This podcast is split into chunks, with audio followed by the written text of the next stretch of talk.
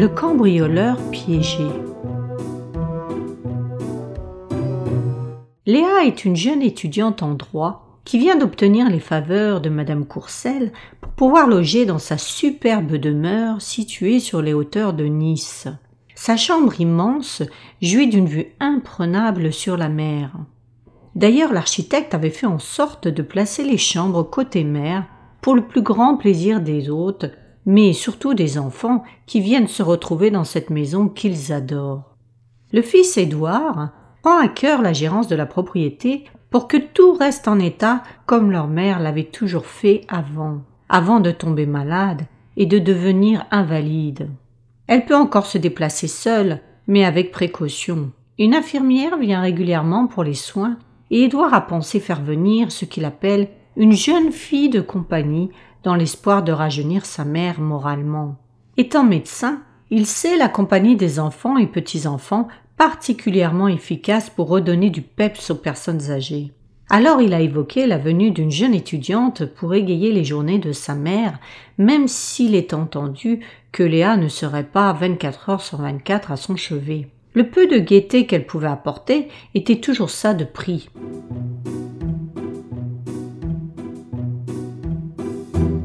Après concertation avec ses trois sœurs, plus méfiantes que lui, on a convenu qu'on accepterait une étudiante à condition qu'elle soit très sérieuse et propre, et de nature joviale. Sinon, cela ne servira à rien, si ce n'est qu'à nous attirer des ennuis. Les sœurs exigent aussi de participer à la sélection de l'étudiante, car on se doute que la proposition va être très alléchante pour un grand nombre. Surtout que Madame Courcelles est très connue dans le secteur on la sait riche et la propriété en dit long. Léa se souvient du jour d'entretien comme si c'était hier. Les enfants de Madame Courcelles étudiaient chacun de ses mouvements. Même le chien, un immense lévrier, ne la quittait pas des yeux. Alors Léa se tenait droite, les mains sagement posées sur les cuisses, répondait à toutes les questions avec humilité, comme si elle passait un examen. Le moindre mot de travers et l'occasion qui se présentait à elle lui passerait sous le nez. On la questionne sur sa famille, ses études, ses fréquentations, ses croyances religieuses et même ses tendances politiques. Elle essaye de répondre sans mentir, tout en essayant d'être raccord avec la famille bourgeoise. Ce n'est qu'au bout de deux semaines qu'Édouard la contacte à nouveau en présence de ses sœurs.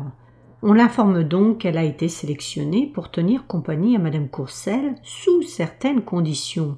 On la prévient qu'il faudra activer le système de surveillance vidéo chaque fois qu'elle quittera les lieux, tout comme on l'exige de l'infirmière et de la femme de ménage qui ne dort pas ici.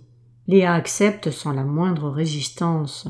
On lui explique aussi que Madame Courcelles possède beaucoup de biens précieux, bijoux et autres objets qu'elle refuse de placer dans un coffre. Elle juge cela inutile et veut pouvoir les contempler chez elle quand elle veut. Édouard lui explique alors que ces objets seront donc fermés à clé dans les placards du bureau qu'ils vont aménager spécifiquement. C'est d'ailleurs parce que Léa avait demandé à ce que les objets précieux de madame soient sécurisés dans un coffre qu'elle a été sélectionnée. Les sœurs ont immédiatement été soulagées et le frère aussi. Mais il allait quand même aménager les placards à cet effet.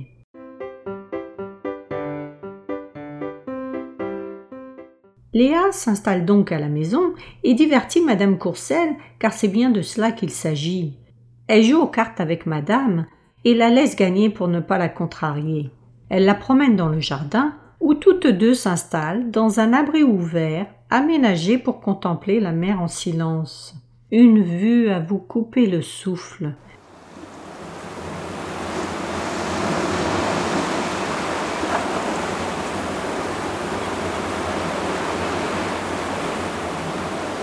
Madame Courcelles ne s'en lasse pas. Elle prend le thé avec elle et étudie près de la piscine pendant que madame somnole à l'ombre sur un transat.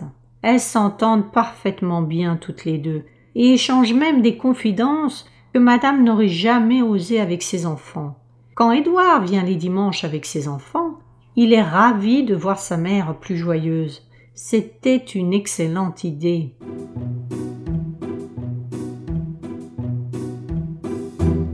Au bout de quelques mois, Léa fait vraiment partie de la maison. Elle gère parfaitement bien ses études et ses instants avec madame Courcelle. Elle parvient même à faire venir une amie pour profiter de la piscine.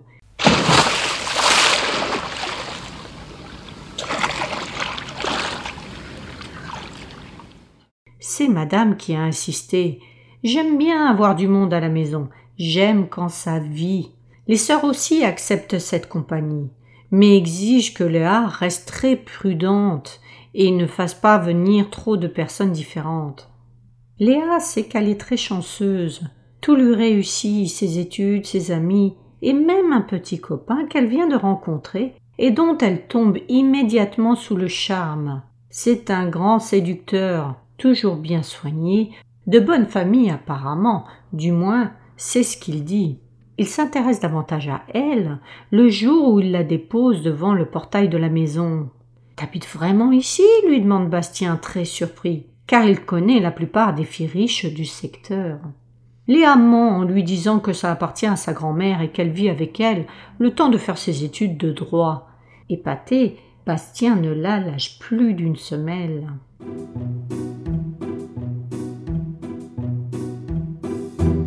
Léa s'accroche tout de même à ses études. Elle ne veut pas tout gâcher pour un garçon. Alors elle le freine un peu, mais lui est de plus en plus pressant.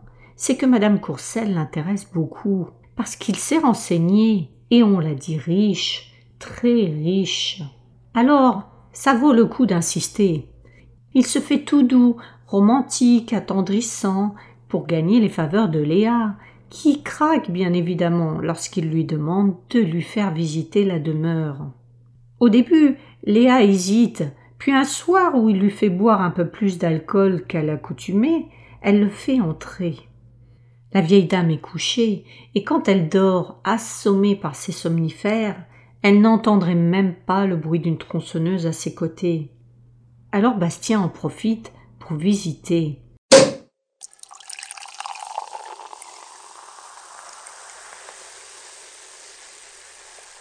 Il ouvre une bouteille de champagne, puis une autre qu'il sort du frigidaire. Il s'apprête bien à enivrer Léa, qui est dans un état d'ébriété déjà avancé, mais elle tient toujours debout. Il sait qu'il ne faudra pas grand-chose pour la faire tomber. Alors il la fait parler. Il la questionne sur Madame Courcelle, son âge, ses enfants, sa maladie, ses biens, la sécurité de la maison. Et Léa parle, parle, elle parle trop. Quand elle commence à avoir mal à la tête, Bastien lui propose de se reposer un instant. Ça tombe bien, il y a un match de foot à la télé. Tous deux se posent sur le canapé. Puis Léa se dirige vers la salle de bain. Elle se trompe, étourdie par l'alcool, et se retrouve dans la suite de madame qui ronfle. Tant pis, elle entre quand même pour aller aux toilettes, et en profite pour se brosser les dents, car elle n'a qu'une envie, c'est de se coucher, et bizarrement, même dans ses états les plus enivrés, elle ne se couche jamais sans s'être brossé les dents. Alors elle prend la brosse et le dentifrice posés sur la tablette de la salle de bain de madame, et au moment même où elle se brosse les dents, elle réalise, même dans son état, que la brosse colle aux dents. Elle insiste et ne comprend pas pourquoi elle a tant de mal à se brosser les dents. Elle ne sait pas encore qu'elle a utilisé la colle à dentier de madame au lieu du dentifrice.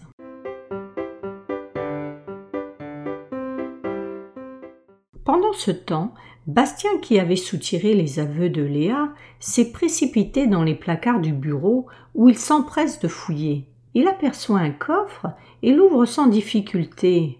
Trop facile, pense-t-il mais en approchant la tête, il reçoit une vaporisation d'odeur de boule puante.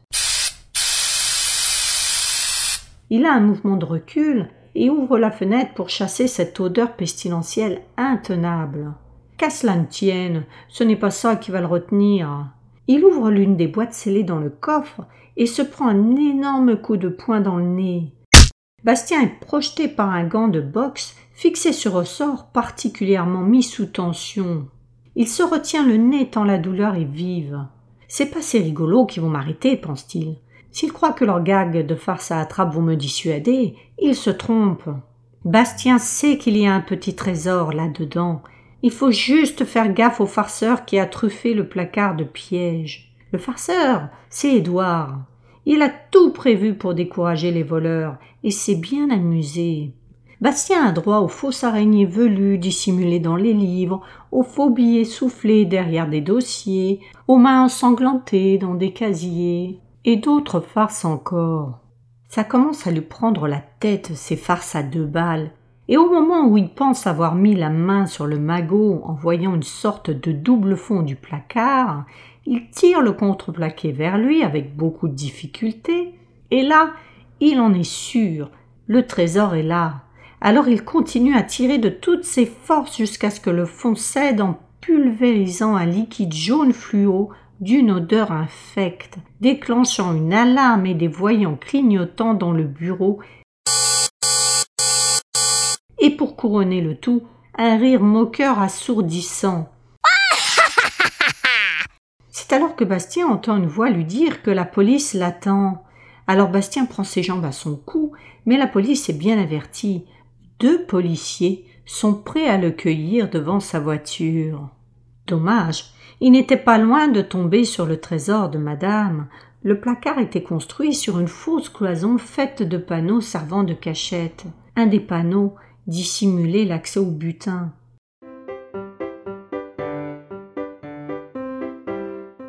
Pendant ce temps, madame poursuit paisiblement sa longue nuit. Léa aussi dort profondément les dents bien serrées. Qu'elle en profite, car le lendemain sera plus douloureux, non seulement à cause de la gueule de bois, mais aussi à cause des dents collées par mes gardes.